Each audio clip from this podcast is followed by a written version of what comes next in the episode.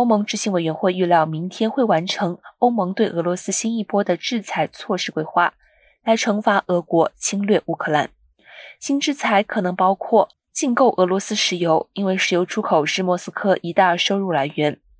两名欧盟外交官稍早透露，欧盟目前倾向于今年年底前禁止进口俄油。然而，严重的依赖俄罗斯石油的匈牙利一再表示，若制裁涉及能源，他不会签署。